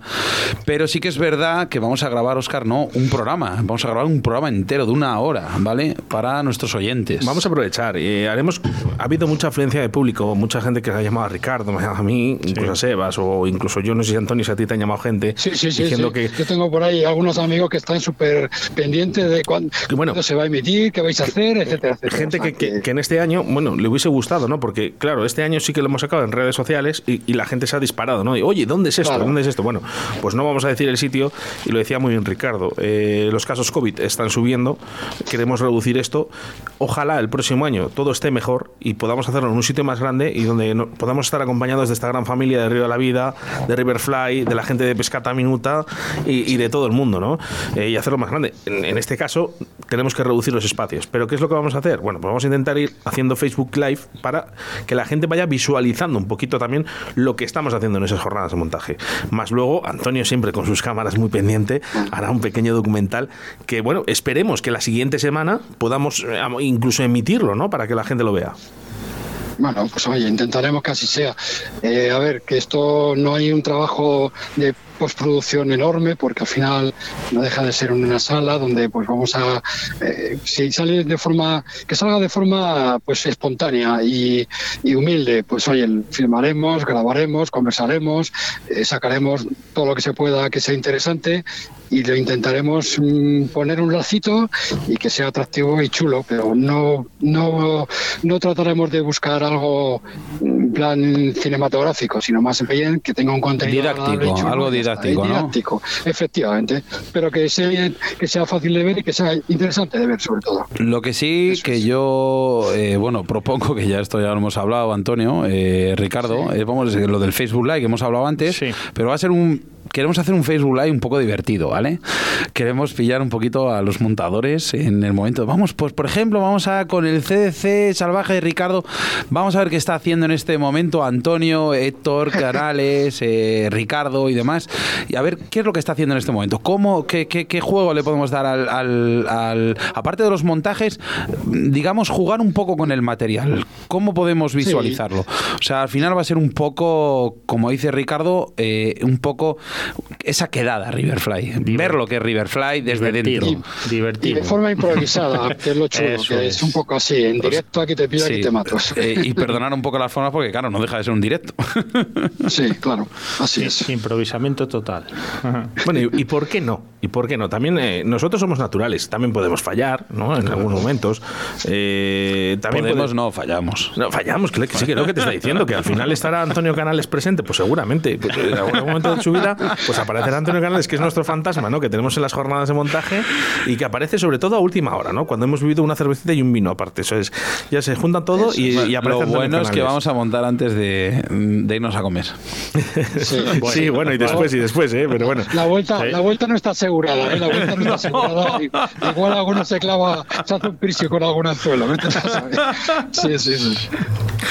Bueno, pues. Eh, ¿Sabes lo malo de esto, Antonio? Eh, Ricardo, Oscar, que, que, estamos poniendo la miel en los labios a la gente y dice, pero esta gente, pero ¿cómo nos imita? A ver, chicos, el COVID, por favor, están subiendo los casos, bien lo ha dicho Ricardo, eh, es, ojalá pudiéramos hacer, bueno, es más, puede ser una perspectiva para otro año, hacerlo en una carpa, a nivel un poco más... Es un poquito más... Más grande, bueno, pues todo está a la vista, pero es que este año es imposible. Bueno, el año pasado menos y este año, pues menos mal que lo habéis conseguido hacer. Sí. Y una vez más os doy las gracias. Sí, porque el año pasado no se pudo hacer. Y bueno, por lo que puse por las redes sociales, que este año, pues por temas de, COVID y demás y por seguridad, pues bueno, pues lo hemos hecho en un grupo reducido. Y para el año que viene, a ver si podemos mejor. Y si hay que coger un local grande y que venga la gente, que asista y demás, pues mucho mejor. Pero este año ha sido totalmente imposible. Tenemos aquí la Casa de la Música en Arroyo, que es muy grande para el año que viene, ¿no? Nueva construcción, Oscar. Sí, de hecho, bueno, ya os enteraréis de, otro evento que hará Río La Vida en el año 2022, que no se ha podido realizar por, casi muy, por muy poquito en ese espacio de la música que va a haber, que será para unas 700, 800 personas, y nos hubiese gustado. Pero para el próximo año, a finales, seguro que algo hará Río La Vida para 700, 800 personas. Eh, Ricardo. Apuesta. Importantísima, ¿eh? Es una apuesta, Antonio, sí que es verdad. Eh, Ricardo, ¿qué podemos, qué eh, nos puedes abaticinar o, decir algo del material nuevo que podemos ver en esta quedada? Bueno, pues algún dubin nuevo, sobre todo colores nuevos. va a haber algún modelo nuevo de anzuelo, que llamamos de competición y dubines con brillos, sin brillos, alguna calidad de pato nueva también, algún color nuevo. Bueno, pues alguna cosilla por ahí. A ver si nos da tiempo a usar todo. Ojalá. A ver, yo, yo seguro. Porque yo nos, liamos, nos liamos y nos quedamos sin tiempo. Yo, voy a probar, yo voy a probar una cosa, una cosa nueva, que ha venido nueva, eh, que es una pluma, una pluma de CC No sé si puedo adelantar algo más, Ricardo. Sí, sin problema. Bueno, una pluma de que CDC. adelante, no nada. Yo, para los que Sí. para los que además montamos con los cuerpos con pluma de CDC, ¿eh? nos va a venir estupendamente y eso lo vamos a mostrar ¿eh? este sábado, ¿eh? Así que todo el mundo muy atento a Río de la Vida, porque ¿cuándo vamos a conectar? Pues no lo sabemos cuándo podamos, pero vamos a conectar y que la gente lo vea, claro que sí. Mira, yo, eh, cada uno me supongo, Antonio, que ya sois perros viejos aquí en, en, esta, en esta quedada, y cada uno, bueno, os tenéis unos patrones, vais a llegar, tenéis en la cabeza lo que vais a montar. No, yo no, yo no. personalmente no tengo nada ni preparado, ni sé lo que voy a montar, ni nada, pero porque tengo una idea en la cabeza, solo una, que es lo que traiga Ricardo, lo voy a montar. Claro, eso es lo que voy a hacer yo. O sea, si traes, me- incluso si me decís, anímate a montar algo nuevo, aquí va a estar. Vale, vale. Bueno, pues tra- traeré material para montar mosca de salmón, Sebas, para que no montes una mosca de salmón. Bueno, una- escúchame, te puedo montar una mosca de salmón perfectamente, que lo sepas. Vale, es que no te he visto, por eso. No, no, no, yo sé montar un par de ellas, solo dos. Perfecto, la que sea. Señor Antonio Zenamor, el sábado, ¿eh? te abrimos las Perfecto. puertas de, Ahí estaremos, de la ahí ciudad estaremos. para que, bueno, pues para verte, ahí. muchas ganas, muchas ganas ya de verte, por cierto. Igualmente a todos, de verdad. Muchas ganas de que llegue el día. Un abrazo muy fuerte, Antonio. Otro para vosotros. Un abrazo, vemos. Antonio. Pronto nos vemos. Adiós. Hasta el sábado, adiós. Y señor Ricardo Vergaz, pues muchas gracias por hacer esta cuarta edición de, de- de esos materiales de Riverfly, ¿no? Por contar otra vez otro año con nosotros. Eso es súper importante, ¿no? Que estemos aquí juntos y que a lo mejor el próximo año, en vez de pues, ser seis montadores o siete, quizás a lo mejor seamos muchos más, ¿no? Pero bueno, que, que- que al final todo esto sirva para disfrutar, que sea autodidacta, que, que la gente también aprenda. ¿No? Y, y que sea para un bien. Pues sí, pues nada, gracias a vosotros también por hacerlo públicamente aquí por la, por la radio, que es un paso también importante. Y nada, pues lo dicho, este año lo haremos de esta forma, como se ha podido, y para el año que viene pues a ver si se puede más y mejor. Eh, muchas gracias, como ha dicho Oscar, y, y bueno, ya sabemos, el arroz con vagamente nos espera el sábado. Sí, sí, sí. Arroz con bogavante y buen vino. Buenas tardes, muchas gracias. Adiós, hasta luego. Río de la Vida, tu programa de pesca en Radio 4G.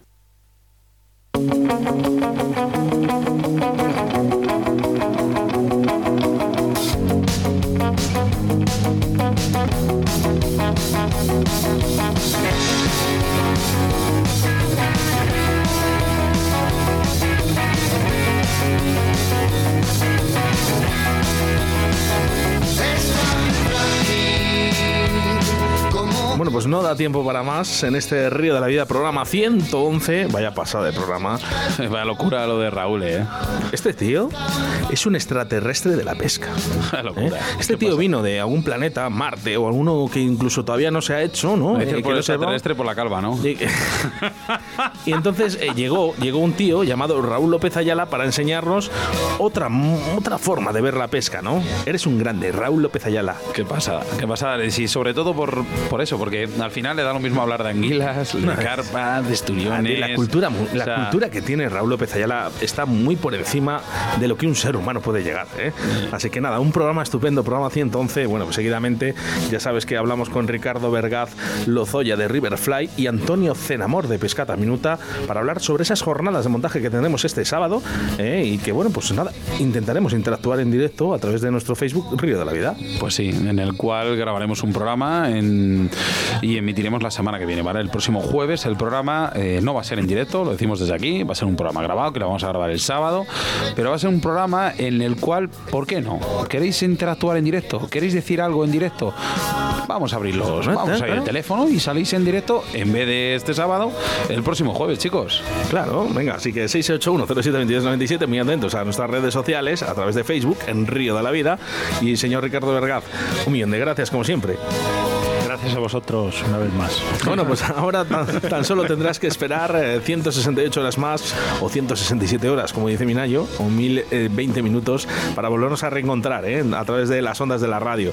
Muchas gracias. ¿eh? El señor Óscar Arratia te ha acompañado durante esta hora de buena radio, de pesca, ¿eh? acompañado, como no, del señor Minayo, de Ricardo Vergaz y el señor y capitán de a bordo, Sebastián Cuestas. Nos vemos en el próximo programa, amigos, si no nos vemos antes en los ríos.